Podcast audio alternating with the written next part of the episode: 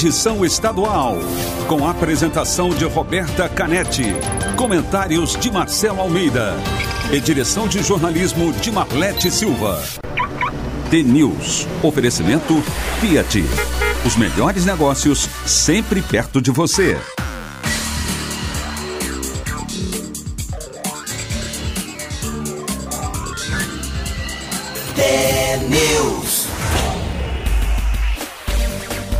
Sete horas, um minuto. Um ótimo dia para você que está sintonizado na TEA, a maior rede de rádios do Paraná. Você acompanha agora as principais notícias do dia. Participa da, a, da programação com a gente pelo WhatsApp 41 99277 0063 e também pelas redes sociais, no Instagram, no Facebook. Curta o T-News no ar.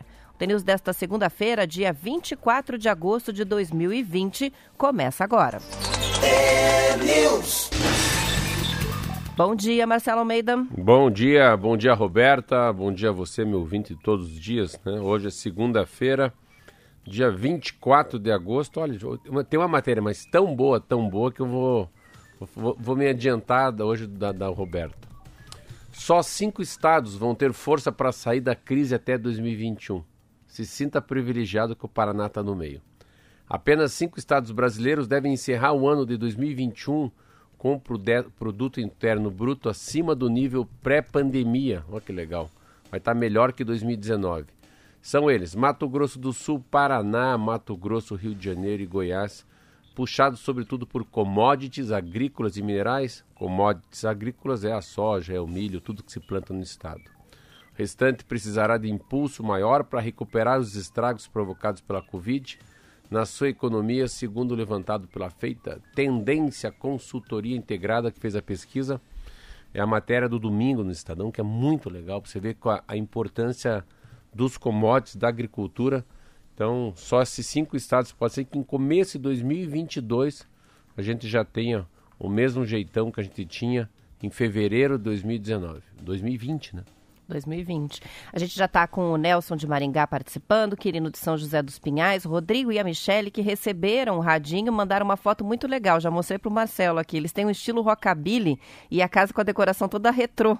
E aí o radinho ficou Não, perfeito, né? O radinho é o próprio retrô, né? É o próprio retrô. Na foto estão o casal e um bebê bem fofo. Depois vai para as redes sociais. Parabéns. Tem também participação do José Carlos dizendo essa semana vai ser mais que abençoada. Meu Palmeiras ganhou e o Coxa de virada. É. Muito bem. O Roniel diz o Marcelo deve estar feliz com Coritiba, que ganhou a primeira Isso. no Brasileirão. Tem o Rafael o Amanhecer em Nova Esperança com 12 graus agora, Vantuir de Bocaíva do Sul, todo mundo participando com a gente.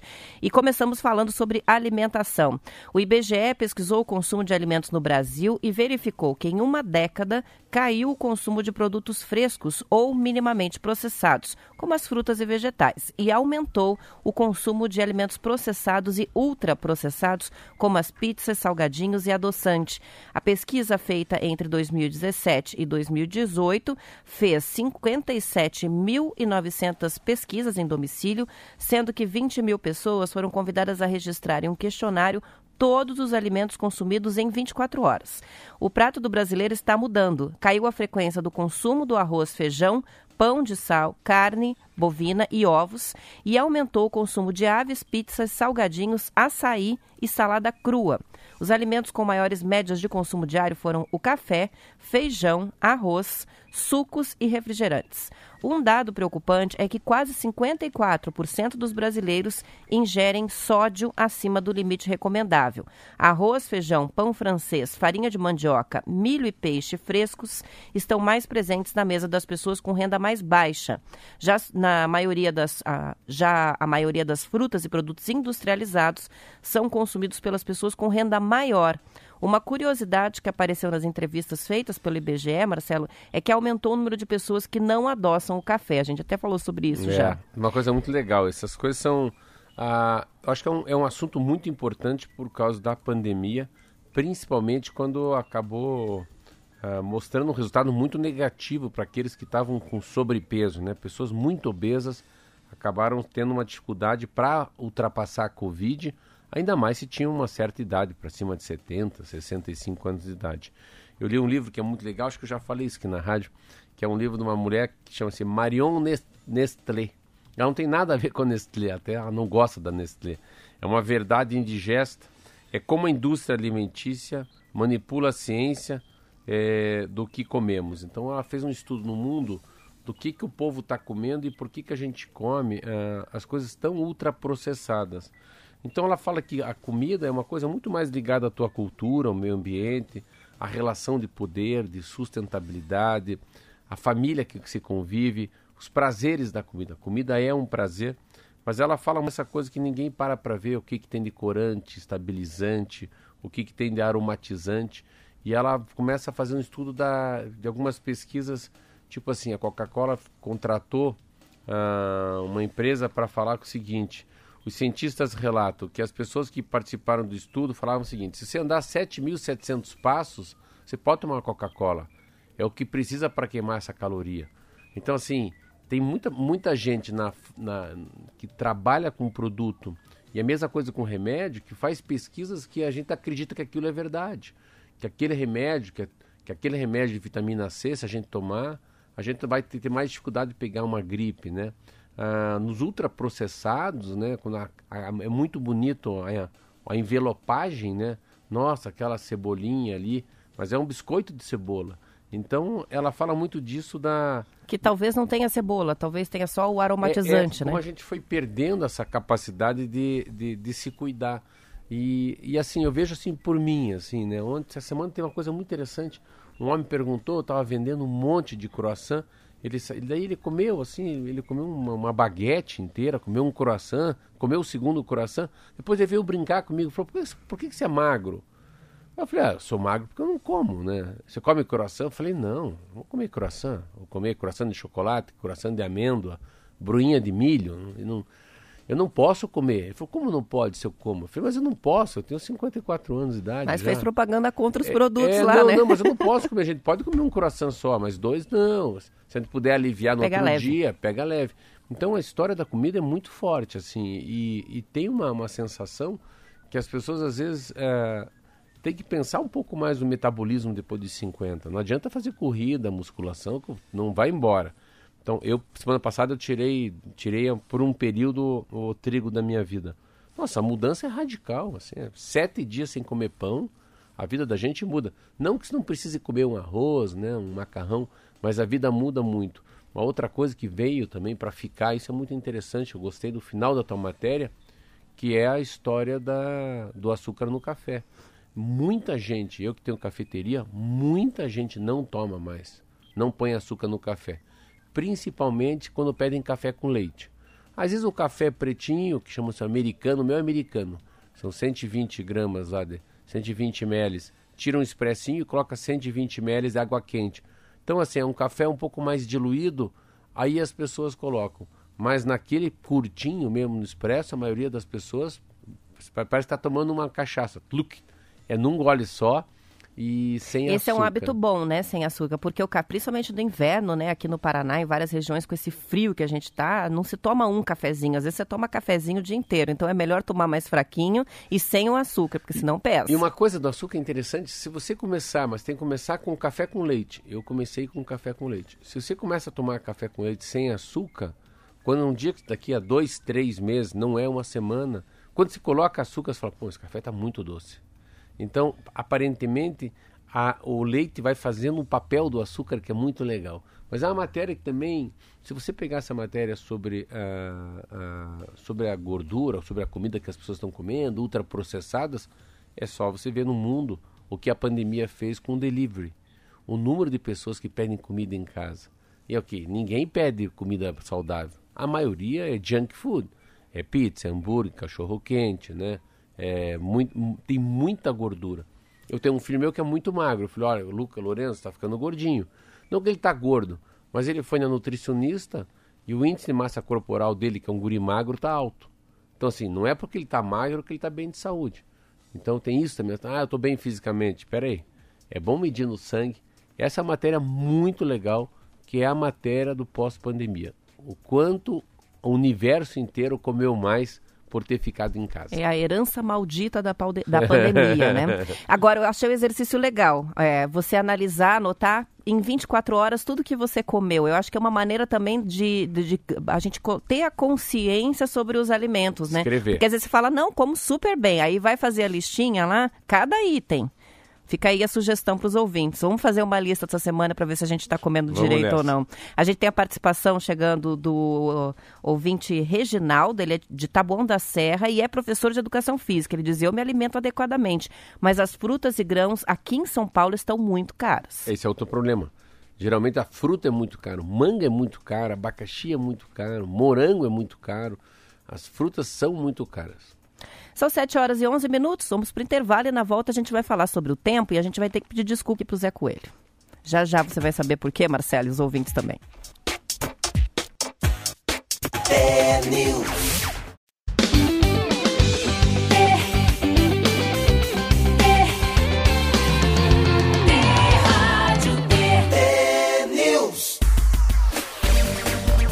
7 horas e 15 minutos. O Osni mandou para a gente alguns prints da matéria, né, que mostra os estados que vão ter força para sair da, da crise até 2021, é, da Tendências Consultoria essa pesquisa, e daí ele questionou, será que é Paraná mesmo? Ele Não. acha que é Pará.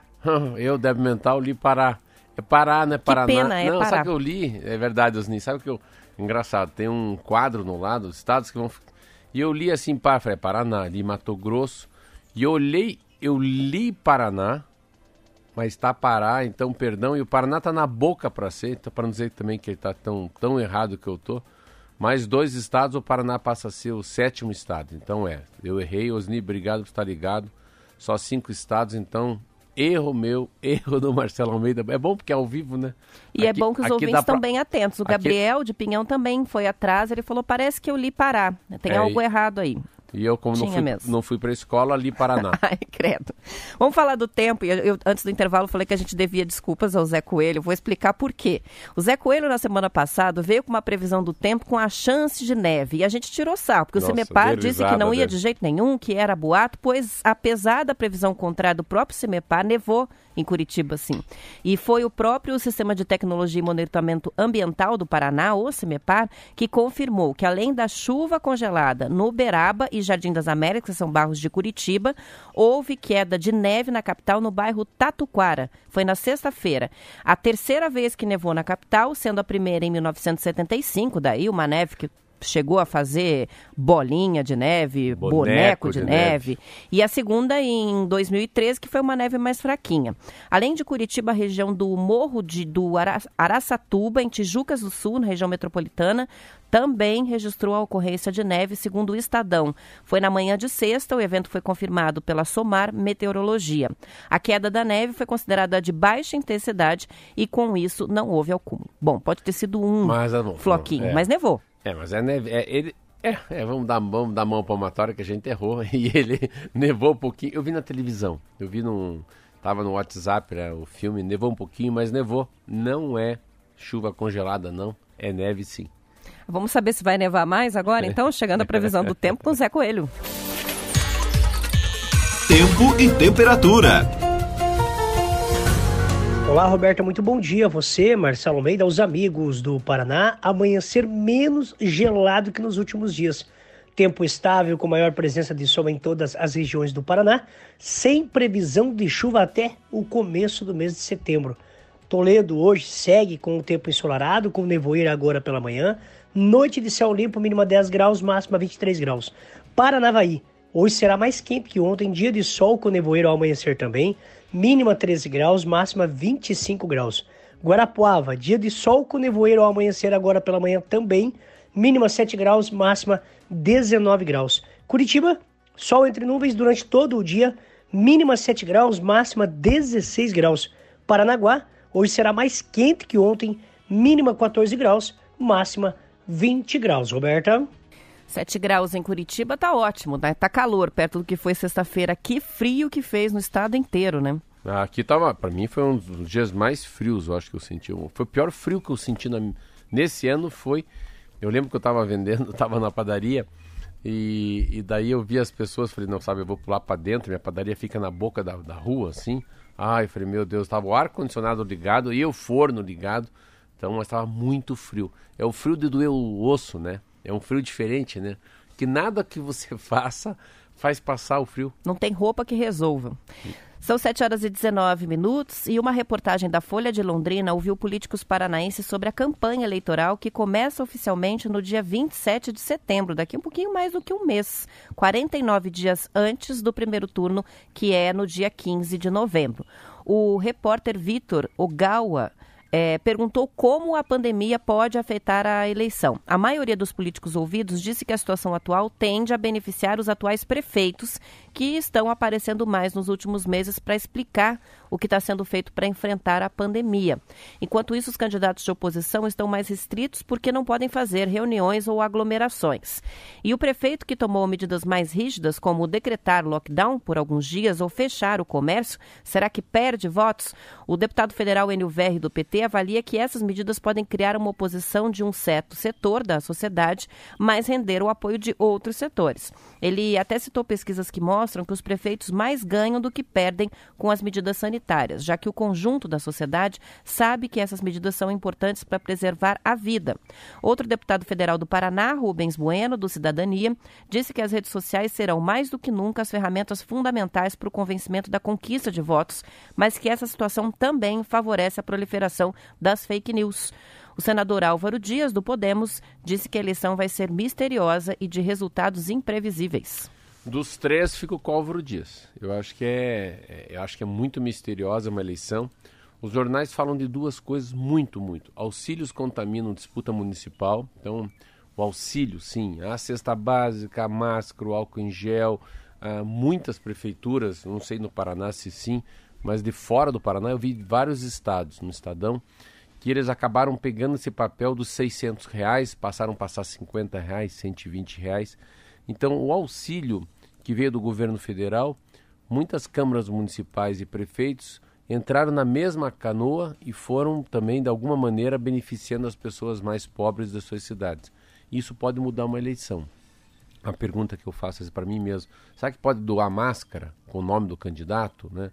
Antigamente podia dar boné e camiseta, mas hoje pode ser abuso de poder ou compra de voto. Uma coisa que fala muito também no jornal, que eu acho muito legal, são as lives, né? De aula de dança para atrair eleitores, eu li. Não legal. Então, as pessoas assim, ah, o cara é professor de, de, de, de, de dança. Então, esse é um pré-candidato a vereador, porque ele tem 200 pessoas que acompanham ele, um professor de yoga, uma moça que tenha um grupo de leitura de 40 amigas. Então, essas pessoas que de alguma maneira já têm um grupo de amigos, por algum motivo, ou pelo café, ou pela dança, ou pela poesia, ah, ou que fazem brigadeiro, tem uma confeiteira, né, que tem aula on, faz online, como é que se como é que se faz o melhor brigadeiro do mundo. Essas pessoas já têm seu nicho. Essas pessoas têm um papel que elas podem ter muito eleitores, porque já que elas têm 40 alunos ou 40, 40 dançarinos, esses 40 podem pedir voto para 10 que pedem voto para 5. Então, pela, pela internet, né, já que não pode ter reunião, acho que pode ser uma grande sacada das mídias sociais. Pelo outro lado, se todo mundo vai ficar nas mídias sociais, qual que é a diferença? Também, aí também não tem diferença nenhuma. O que eu percebo, eu fui candidato a vereador duas vezes, três vezes, fui deputado federal duas vezes e fui candidato a senador. Para quem vivia o velho normal, que era pedir voto, ir na casa das pessoas, tirar fotografia, comer churrasco, é muito difícil a eleição. Ainda mais que é uma eleição que as pessoas não podem doar dinheiro. Então, a, a, a campanha também é por vaquinha. Então, é tudo muito, é tudo muito pouco democrático. É uma, é uma festa muito chata a, as eleições. Então, as eleições tinham uma cara de festa junina. A eleição tinha uma, uma cara assim de Dia das Mães, sabe? O churrasco, a conversa. E foi ficando tão punitivo, punitivo, punitivo, é, com medo tão grande que as eleições fossem compradas. Não é bem assim. Às vezes a eleição. Eu, particularmente, eu perdi duas eleições para deputado federal, ah, porque ah, a eleição tem coisas que a. Eu sempre falo às pessoas, por que não votarem em você? Pode ser que não tenham votado porque eu sou rico. Eu, eu, eu também não votaria uma pessoa muito rica. Então, assim, ah, o cara é rico, é. Não vou. Votar naquele que vende coxinha. Ah, aquele precisa mais. Assim que a gente vota. A gente faz depois que eu perdi muita eleição. Eu perdi mais do que eu ganhei. Depois agora, mais velho, eu fico entendendo por que, que a gente perde uma eleição, né? E, e como é que é a democracia. Então, as eleições mudaram muito, há muita fiscalização, pode muito pouca coisa. Eu, eu acho ridículo tirar show. Eu acho ridículo. Ah, não, mas o Ratinho Júnior não pode ser deputado porque ele é conhecido. O Ratinho Júnior, lembro muito falavam disso. Ele tem capacidade de trazer gente para fazer show, para campanha de deputado estadual, federal dele. Daí, sabe assim? Mas tem aquele outro que vota, não vota no Ratinho Júnior porque não gosta de show. Então, as eleições é, é tudo não pode, né? Às vezes eu perguntei para um juiz eleitoral, mas pode pedir voto? Assim, falou: oh, meu nome é Marcelo Almeida, sou candidato a, a, a alguma coisa. Quem pode se dar muito bem a pessoa que trabalha em rádio. Isso sim, isso é uma mão na roda. Vamos imaginar que se a gente sai candidato, eu e você aqui. Agora eu invento de ser candidato a... Se bem que agora já, já não estão não, mais apresentando, né? supor, né? Já não supor. podem apresentar. É, mas até, eu, pelo menos até a eleição. Eu saio candidato a deputado estadual, você, cai, você sai candidato a deputada federal. Nós não vamos sair, de jeito nenhum. Daí a gente sai. Óbvio que a gente tem muito mais chance. Quantas mil pessoas pode ser que falam, não, vamos votar no Marcelo Almeida, na Roberta Canetti, né, no Zé Coelho, porque mesmo sem nos conhecer, a gente chega nas pessoas de algum jeito pela voz. E pode ser que a voz faça com que as pessoas falem, não, vou estar no Marcelo Almeida, pelo menos eu sei quem é, ele fala, estou seguindo ele. Então a, a, democracia é muito doida. Eu acho que vai ser uma eleição muito chata, uma eleição muito. Uma eleição sem sal, sabe? Sem sazon, né? Aquele molho que precisa ter na comida, que é o amor, eu acho que nessa eleição vai faltar. A Neuzia participa com a gente sobre esse assunto dizendo assim: eu, em particular, em particular, vou observar como os candidatos se comportaram diante da pandemia. Aquele que eu vou perceber se tirou vantagem, agiu por interesse próprio, não agiu por humanidade. Muito Nesse bom. eu não voto. Acho que vai pesar muito, né, muito, Marcelo? É. Principalmente para os prefeitos. E ela falou uma coisa que é interessante: que nessa eleição, acho que as pessoas vão ter que pesquisar também. Vão ter que pesquisar um pouco mais sobre o candidato, porque ah, como as reuniões não são mais possíveis Geralmente a gente vota em alguém. Por que, que eu voto em alguém? Por que, que eu vou votar num deputado, estado, vereador, eu vou votar num prefeito? Em quem que eu vou votar para vereador? Eu vou votar para vereador naquela pessoa que de alguma maneira alguém me contaminou, alguém me contagiou positivamente, ou porque eu vi alguma atitude dele. Eu não vou votar num desconhecido. É dificilmente eu vou votar em alguém num papelzinho que esteja no chão, no caminho até a escola. E no prefeito, que qual que eu vou votar aqui em Curitiba? Eu vou votar no prefeito, que assim, eu vou votar no prefeito, que eu vou votar no prefeito que está eleito aqui. Por quê? Porque é interessante. Eu liguei num 56, estava com um problema na minha rua de muito buraco, e 48 horas depois, sem me identificar, a prefeitura foi arrumar o buraco. Então, ele arrumou o buraco da minha rua, meus vizinhos pediram para alguém ligar, eu liguei, e aí sim, ele resolveu. Por ele ter resolvido rápido, para mim, ele é um bom prefeito. Pode ser para aquela pessoa que está lá no posto de saúde que não tem remédio, ele seja um mau prefeito. Então, é, é da perspectiva que se está vivendo, né? Eu acho que vai ser assim essa eleição. A Letícia participou com a gente dizendo: penso assim, votar no candidato só porque ele é pobre é um erro também. Eu olho o que ele está propondo, se é rico ou não. Para mim, o que eu levo em conta é o que ele tem para contribuir. Faço bastante pesquisa, diz a Letícia, sobre o critério para escolher candidato. E o Gabriel diz: os prefeitos atuais estão em vantagem se fizeram um bom trabalho contra a Covid. Esses terão facilidade na reeleição. Agora, ah, os demais legal. que não capricharam podem fazer as malas e limpar as gavetas, é a opinião do Gabriel, que acha que também vai ter um impacto contrário. É, a história da pandemia tem muito que os analistas faziam, fizeram da eleição do, do Jair Bolsonaro no dia da facada. A facada, no primeiro momento, ninguém sabia o que, que poderia acontecer com aquela facada, para onde que ia. E aquela facada acabou trazendo muitos bons resultados na eleição do Bolsonaro. São 7 horas e 28 minutos. Para a gente fechar, vamos aos números da Covid. Fala um pouco hoje sobre o novo coronavírus. Somados os números do final de semana, o Paraná está registrando 2.940 mortes, 116.700 diagnósticos positivos. A média de mortes registradas diariamente no Paraná é de 4%, menor do que as duas semanas anteriores, o que indica ainda a estabilidade. É o mesmo índice do Brasil, que também está com pandemia num patamar estável, menos 4%. Em média, 985 brasileiros estão morrendo por dia. O total de óbitos chegou a 114.772 e o total de casos 3.605.700. É não isso. dá tempo de comentar, é, é isso. É, mas não dá tempo, sim. Eu acho que assim, é, é a estabilidade, é o platô. Ontem os jornais falaram muito de como eles aprenderam a fazer com que as pessoas morram menos na UTI. Então, essa escola de três, quatro meses, essa sabedoria, essa sapiência, essa, essa experiência que a UTI teve também no Brasil, melhorou muito e, enfim, é esperar baixar o platô. Tivemos pior, não estamos tão bem, mas a esperança vai fazer com que a gente fique muito bem. 7 horas e 30 minutos, a gente vai encerrando a edição estadual, agradecendo as participações, a audiência em todo o Paraná. Amanhã voltamos para o estado inteiro, às 7 horas da manhã, depois do intervalo noticiário local. Boa semana. Boa semana, até amanhã. Tchau.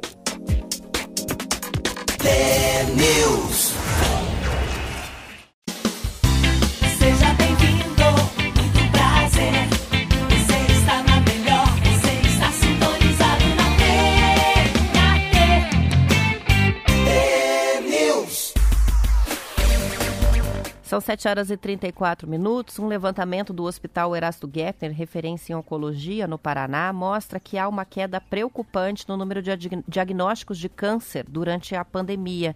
De 500 diagnósticos confirmados por semana, o número caiu para 280, o que significa que muitos pacientes com tumores não estão fazendo os exames necessários para identificar a doença em estágios menos avançados. De acordo com reportagem da Gazeta do Povo, foram 10.300 novos pacientes no primeiro semestre do ano passado e no mesmo período deste ano foram 6.200, 40% a menos. A quantidade de novos casos, ou seja, em investigação, diminuiu de 4.400 para 2.800, uma variação de 37,5%. Houve redução também no número de cirurgias, 20% a menos, e de exames, 9% a menos. O levantamento feito pela Secretaria de Estado da Saúde também aponta o mesmo cenário. Nos quatro primeiros meses de 2019, foram identificados 9.500 casos de câncer no Paraná. Já no primeiro quadrimestre deste ano, foram 8 mil, ou seja, 1.500 a menos. Os tipos mais comuns foram câncer de mama, de próstata, de colo, intestino, colo de útero, melanoma, que é na pele, e brônquios e pulmões. Os números também apontam que o diagnóstico está estatisticamente menor em relação a homens. São quase mil casos a menos na comparação com o primeiro semestre do ano anterior. Então, só esclarecendo, a gente está falando de números menores e dizendo que é ruim, porque não quer dizer que as pessoas estão adoecendo não, menos. menos exames. Estão fazendo menos exames. Ah, eu vou dar um. Essa matéria tem dois lados também, muito interessante. Primeiro, que eu vi algumas matérias de quantas operações são desnecessárias. Então muita gente deixou de ser operada e não precisava ser operada. Tá? A medicina está fazendo assim, qual que é a... Eu li uma matéria do The Economist que falava sobre a... como fosse a máfia do jaleco. Quer dizer, quantas pessoas são operadas, mas não necessariamente precisavam ser operadas. Poderia ter um tratamento que não fosse invasivo, uh, que uma fisioterapia não arrumasse, uh, que um, um tratamento mais longo trouxesse a pessoa uma normalidade e que não é o momento de ser operado com aquela idade, com aquela ideia, com aquela idade também. E pelo outro lado, eu vejo por mim, assim, eu fui fazer, eu queria falei para o meu médico que eu queria fazer exame de sangue. Mas faz uns 60 dias isso. Ele falou: "Não, não, não, não, vamos, vamos deixar passar outubro, vai, faz favor". Então, um exame de sangue que eu faço sempre já não fiz.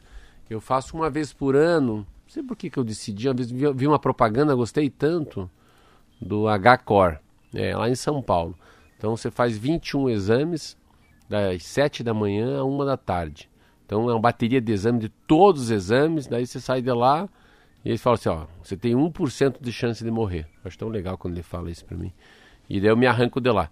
Mas eu não fiz mais o H-Core esse ano também. Então, eu particularmente, dois exames que eu faço anualmente, que é de sangue e de coração e o resto do corpo, eu não fiz. Fica imaginando isso, Roberta. Cara, fica imaginando isso por milhões de pessoas. Quantas pessoas deixaram de fazer pelo menos um exame que fariam? Então, pensa que ele está dois, três anos, não, está com uma, uma, dor enorme aqui embaixo do, do peito, o outro está não, tá com um problema, tá, tem, tem sangue na diarreia, ah, a próstata está grande, não consegue fazer xixi. O cara já está com câncer. E daí, não, agora veio pandemia. Então fazer o seguinte, eu vou não, não. Durante a pandemia é melhor o senhor não ir, não. Fazer, não vá, porque olha, a pandemia está solta nesses laboratórios aí. Cara, eu acho que até esse número que a gente está falando é pequeno. As pessoas ficam morrendo de medo de chegar perto de hospital, Então, de clínica é. médica por causa do vírus, né? É. E a gente não precisa nem falar de pessoas com sintomas. Ah, exames preventivos que devem ser repetidos anualmente, não dá para pular a mamografia, o exame de colo de útero, não dá para pular esse tipo de prevenção que tem que ser feita anualmente, porque se tiver no comecinho, o tratamento é bem mais tranquilo, né? Ah, e as pessoas estão deixando de ir por medo de frequentar as clínicas médicas. Eu pulei dois, você pulou algum? Eu não pulei nenhum. Ah, eu pulei. Então, assim, mas você não. Olha, mas eu acho que a maioria deve estar pulando. E uma coisa legal é saber assim, também eu acho desse lado, assim, ah, de quantas operações não, não, não, necessitam, não, necessitam não, não foram feitas, não aconteceu nada, o cara continua bem. Então eu acho que essa. E não é- precisava, né? essa pandemia tem dois lados. O que não precisava e aquele que precisava muito e não fez, dançou, né? Então, passada a pandemia, vai descobrir que tem um câncer já já está muito evoluído. Se porventura tivesse ido lá no mês de abril, no mês de março, é capaz que já tivesse começado o tratamento e a evolução, né? Seria muito melhor, enfim, de tratamento, mas não foi assim. Então é uma matéria legal. Acho que a, nos últimos três, quatro dias, pegar o valor, o Estadão, a Folha. Você pega aqui, que eu vou pegar essa aqui, ó, ó, as sequelas da Covid. Então, assim, muita coisa. O Estadão de ontem, ou a Folha de ontem, também traz, a- traz isso. Quanta, quanto aprendizado que a Covid trouxe. Então, hoje a gente falou sobre ah, as eleições municipais que serão contaminadas pela Covid. Aí você hoje cedo já falou também sobre a história que as pessoas estão comendo muito produtos ultra, ultraprocessados e a gente vai Mais do que antes, a né? gente volta pro delivery. Então todo esse novo normal é muito louco depois da, da pandemia, porque a gente aprendeu muita coisa que a gente também não sabia e nem se tocava, né, Roberta? Que era possível. A gente tem participação chegando da Adriana de Colombo. Ela diz o seguinte: meu pai e minha tia estão ficando cegos de tanto adiarem as cirurgias de catarata. É triste Ah, de é ver. triste, é uma coisa pequeníssima, mas é fortíssima. A gente tem a participação do, do Matheus, que é de Curitiba. Marcelo, ele está voltando lá no assunto das eleições, que você mencionou que não seria candidato. Ele pergunta por que, que você não voltaria mais para a política. Ah, eu não voltaria para a política, assim, porque a- a- o sistema. Eu fui deputado federal. Quando eu fui vereador em Curitiba era legal porque eu tinha muita voz ativa, dava para bater muito, muito nos esquemas de corrupção. ah, mas na, na Câmara Federal eu peguei um momento de muita gente corrupta, né? Você vê, o presidente da Câmara é o Henrique Alves, que foi preso. O líder do MDB, que é meu partido, é o Eduardo Cunha, que foi preso. Ah, na minha frente sentava o Gedel, que foi preso. No meu prédio que eu morava, só eu não fui preso. Todos os outros que moravam no meu, no meu prédio mora, morava o Argolo, o Eduardo Cunha e o Henrique Alves. Eles foram presos. Eles moravam todos no 504. Então, assim, o sistema de troca, quando você falava, olha, eu não quero emenda, como que você não quer emenda? Emenda é importante. Eu tinha uma discussão enorme com aquele moço, aquele senhor que morreu, o Meurer, que eu falei, eu só acho ridículo a emenda. Você é um idiota, emenda é que mais importante. 10% fica pra gente. Pô, então, assim, era um troço tão. Fiz parte de uma política tão nojenta, assim, meu Deus do céu. Cara, esses caras se elegem deputado federal, ganha 25 pau de salário, não precisa pagar alimentação, já não paga avião também, faz voo para qualquer lugar do Brasil sem pagar, tem, tem um passaporte vermelho em qualquer país, você é respeitadíssimo, ainda vão roubar, então o sistema é muito pesado. Então Brasília deve ser um, um lugar hoje, com a última renovação, que eu acho que foi melhor, deve ter 200 deputados muito bons, muito sérios, corretos, e 300 que só pensam no bolso, estão pensando em algum esquema, como é que vão dar uma roubada, uma desviada de dinheiro nessa pandemia da Covid. Então, é, e voltar, ah, o mais interessante é que eu voltei para a rádio para voltar para a política. Eu fui lá, pedi para ser presidente do Podemos no estado, falei para o Márcio Martins se eu poderia ser comentarista na Rádio TED, fui para a Band, fiz programa Marcelo Almeida Cultura, tudo para ter visibilidade, para depois colher votos da visibilidade que o rádio, que a televisão e até ser presidente de um partido eh, poderia me dar. Mas eu tive um, um desalento, um desencanto, sabe? Um, eu, um dia eu me olhei e falei, o que, que eu estou fazendo da vida, rapaz? É tão bom a gente ser, né? E eu descobri que a minha vida é muito mais importante como comentarista, como padeiro, como barista atrás de uma máquina fazendo café, do que com um homem com mandato. Mais legal falar no rádio, fazer Nossa café e pão. Nossa senhora, não, isso aqui é liberdade, né? Isso aqui, isso aqui é liberdade, isso aqui é voar sem, sem ter asa. O Fábio está participando com a gente para dizer com relação aos alimentos, né? A gente falou sobre os ultraprocessados, sobre dieta, e aí ele disse, lembrou que você mencionou que deixou o trigo por alguns dias. Ele disse: o sistema imune agradece. É, parei com glúten há três anos, nunca mais tive uma gripe ou resfriado, diz o Fábio. Eu recomendo dois livros sobre o assunto: Dieta da Mente, é um dos livros, e o outro, Barriga de Trigo. Ah, Barriga de Trigo eu li, Fábio. Maravilhoso. Obrigado, muito obrigado. E mais uma coisa também que eu tirei, eu estou me sentindo bem muito bem, não, não faz glá, glá, glá, glá, glá, glá, glá, glá, a barriga, não dá vontade de ir no banheiro, não tem gás. Eu tirei o leite também. Então, uh, faz sete dias que estou tomando café preto. Ontem fui comer um pouco de sucrilho, de, de granola. Eu, eu, eu, gosto, eu sei que é meio terrível, mas eu coloquei isso com laranja, suco de laranja e granola, assim, ao invés de leite, suco de laranja, e dá uma diferença enorme. Assim. Então você você não, você não sente a digestão, você não se sente incomodado, a barriga não incha, você vê. E isso o médico me disse, você toma leite? Eu falei, eu tomo. Isso não é bezerro? só, só bezerro que o toma. O leite até os 7 anos de idade, é, certo, é, né? É, Depois isso, não é mais para tomar é leite. É só criança que toma leite até os 5, 7 anos. Isso não é bezerro? Ficar mamando agora numa vaca? Você tá doido? Eu achei tão legal quando o médico... e eu me senti um bezerro. Não, leite não... O ser humano um homem, uma mulher, depois de 10, 12, 15, 20 anos de idade, vamos falar assim, ele não necessita, o corpo não precisa disso para viver. E mais, a, o fígado, o rim, o intestino, o coração, eles têm que digerir isso com sofrimento. Então, tome água, né? tome um café preto, tome um chá, não tome leite. E isso me impactou muito. É, o pessoal fala, mas e daí como é que vai conseguir o cálcio? Couve tem mais cálcio do que leite. Vai comer uma salada, não é isso? a gente tem participação chegando do Fabiano de Almirante Tamandaré, mandou o Bart Simpson com a camisa do Coxa, disse o gigante acordou. Ele está comemorando muito a vitória do Coxa, a primeira no Brasileirão. Então vamos falar rapidamente do futebol. Com uma... só, só que antes de falar sobre o Coxa, vamos falar do jogo que estava dominando a audiência o ontem mundo, no horário né? do jogo do Coxa. Com uma campanha perfeita, 11 vitórias em 11 jogos, o Bayern de Munique ganhou mais um título da Liga dos Campeões ontem, o sexto da história do clube.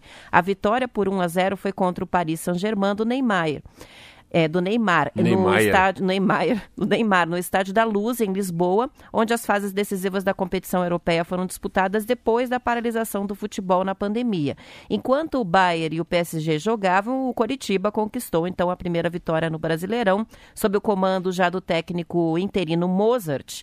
O Coxa venceu o Red Bull Bragantino por 2 a 1 de virada. O Bragantino abriu o placar com o Alejandro e o Coxa empatou na sequência com o Sabino em cobrança de pênalti No segundo tempo, Robson virou o jogo. Mesmo com a vitória, o Coxa continua na lanterna da Série A. Paraná Clube e Operário também jogaram ontem e empataram pela quinta rodada da Série B. O resultado na Vila Capanema devolveu a liderança isolada ao tricolor. O Atlético jogou no sábado, perdeu por 1 a 0 para o Fluminense. O Inter fez 1 a 0 no Atlético Mineiro, recuperou a liderança. Goiás fez 2 a 0 no Atlético Goianiense. Nos jogos de ontem, o Flamengo e o Botafogo empataram 1 a 1.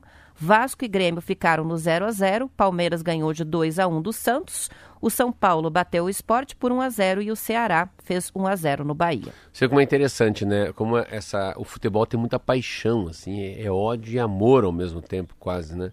Você vê o Barroca que foi embora junto com o diretor de futebol. É, ontem eles iam ganhar. Porque ontem era o Mozart, que era o, um, é um, um ex-jogador, que era um belíssimo jogador do Curitiba, que foi que estava tava tocando, que foi o técnico interino do, do próprio Curitiba. E o Curitiba jogou bem, o Curitiba, todos os jogos o Curitiba jogou bem. Falei, como assim?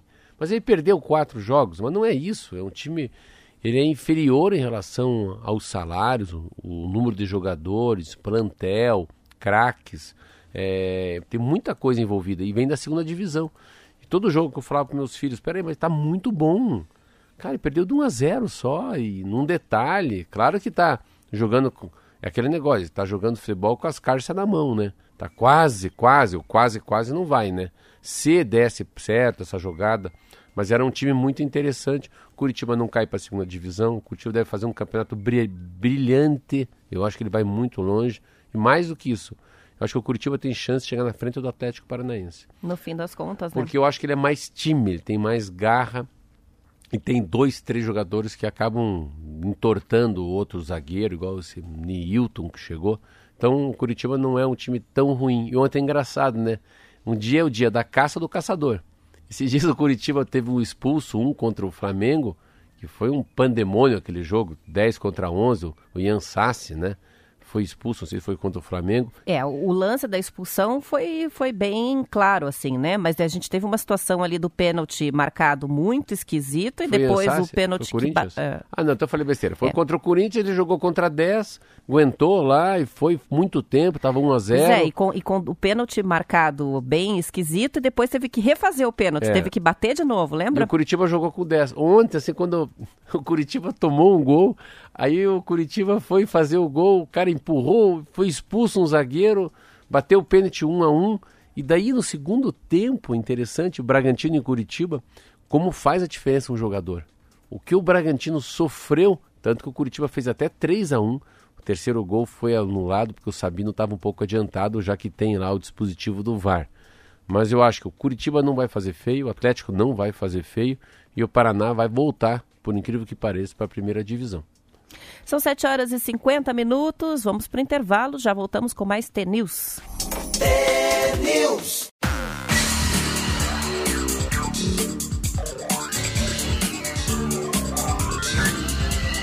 T-News.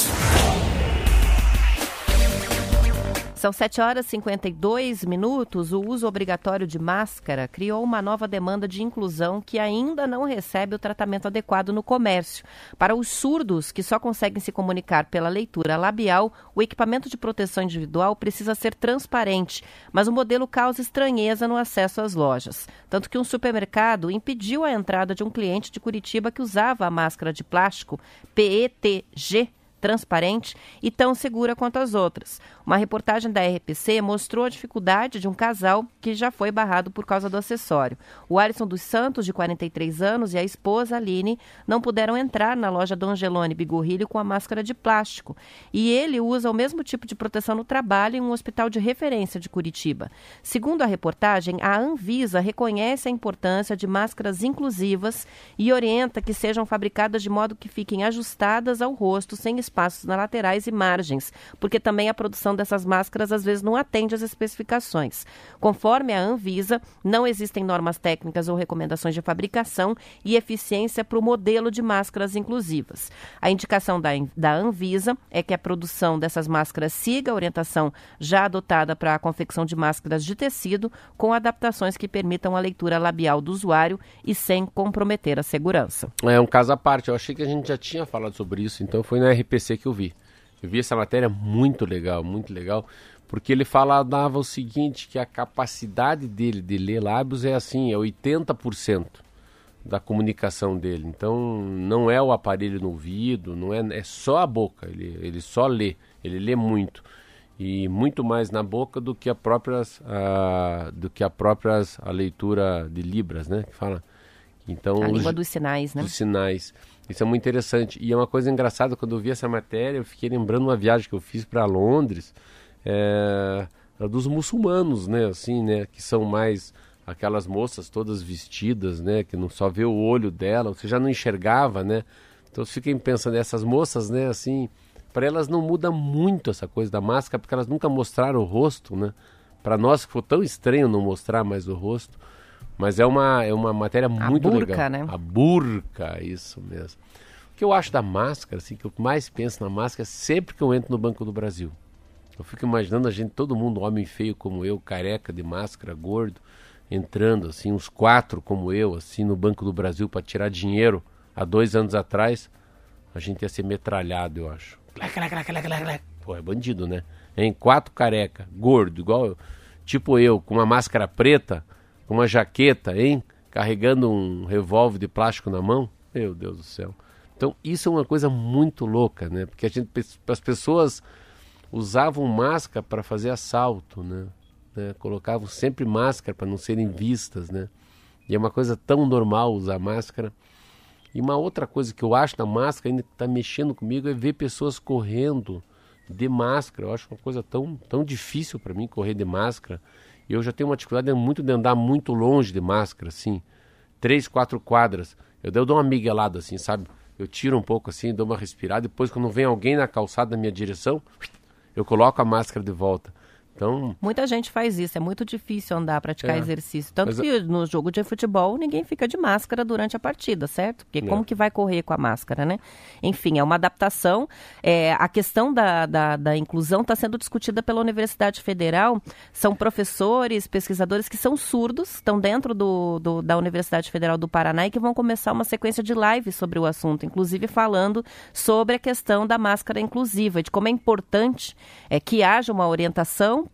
sobre como fazer e que o comércio esteja ciente de que sim, é uma máscara eficiente, porque eu também não culpo o segurança do supermercado se ele não tem a informação a respeito da eficácia daquela máscara. muito nova Você não está informação. acostumado a ver uma máscara de plástico, acha que não está adequado, não permite a entrada. Então tem que organizar a coisa, fazer a máscara de uma forma eficiente e divulgar, levar ah, informação para as pessoas. né? também, né? Eu, eu acho que eu me sentiria mais confortável se eu estivesse conversando com você num café. Até para conversar com uma pessoa que não que faz a leitura Não, labial, normal, porque nós- eles não nos entendem. Não, mas assim, mas por outro lado, tá nós dois, ó, nós três aqui. Temos que, a gente tem que estar num lugar de máscara. Pô, era bem melhor a gente, se eu pudesse ver a boca do Marquinhos e ver tua boca. Eu acho que a sensação de, de normalidade a gente ia ter muito maior se todos nós usássemos máscaras transparentes. Essas lives que vão ser feitas pelo Núcleo de Ensino de Libras da, da Federal vão ser no dia 24 hoje e 26 quarta-feira no YouTube, participação gratuita, transmissão a partir das 7h30 no canal oficial da Universidade Federal do Paraná para quem quiser participar. Falar em lives, você viu que as lives estão em baixa, não? Ninguém mais aguenta muito essas lives, né? isso? No Eu mundo inteiro? não vi que estava embaixo, mas imaginei que sim. Não, é, foi bom saber. Eu fiz a pergunta sempre porque eu vi uma matéria do WhatsApp, não sei se você vai falar, mas as lives, ó, despencaram, ninguém aguenta mais. Ninguém mais aguenta a live. São 7h57 e a Bicicletaria Cultural de Curitiba virou um pit stop dos ciclistas entregadores de bike da capital na pandemia. Uma reportagem da Gazeta do Povo no fim de semana mostrou como esse espaço ganhou importância nos últimos meses. Os cicloentregadores, que chegam a pedalar 100 km por dia, estão usando o espaço para fazer pausas para manutenção da bicicleta, alimentação e descanso.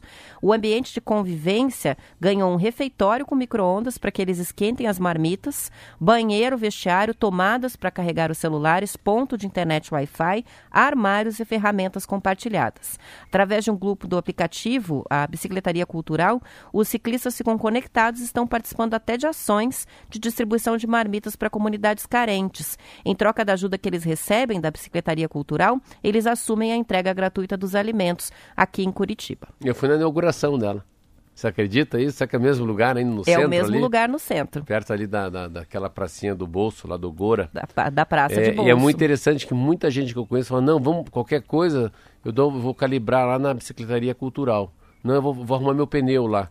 Muita gente que eu conheço fica andando ali perto, se der um BO, a gente tem um lugar, um pit stop. Mas agora eu não sabia que tinha passado para frente, está falando do delivery. É muito legal, um lugar central, gente normal, tudo é muito barato e é muito tem uma hospitalidade muito grande das pessoas. Te acolhem com muito coração, né? É que a gente geralmente, quando pensa no entregador, pensa, pensa na motocicleta, mas tem bicicleta no iFood, no Uber Eats, no Rap, no Log, todos têm a bicicleta também. É, me deu canseira de ouvir quantos quilômetros roda. 100 quilômetros. Já pensou andar 100 quilômetros com, a- com aquela embalagem atrás da, da bicicleta, às vezes pesada, né? Carregando alimentos, carregando marmitas. É muito. Ah, ele vai daqui a Paranaguá.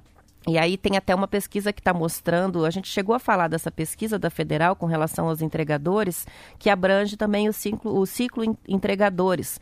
E é, mostrando né, como a jornada de trabalho aumentou na pandemia, como eles estão ganhando menos, menor remuneração, é, como está faltando iniciativa das empresas de entrega com relação aos equipamentos de proteção básica, proteções para Covid. Então é uma categoria é, que está passando por bastante dificuldade. É. É, Já a- falar mais deles, né? Vamos, é, vamos falar mais sobre eles. Agora, achei bem legal a iniciativa da Bicicletaria Cultural, de fornecer Parabéns. a estrutura. Eles são feras. São 7h59, a gente vai terminando por aqui o TNews. Amanhã voltamos pontualmente às 7 com mais notícias do Paraná e comentários para você, ouvinte da Rádio T. Até amanhã. Até amanhã.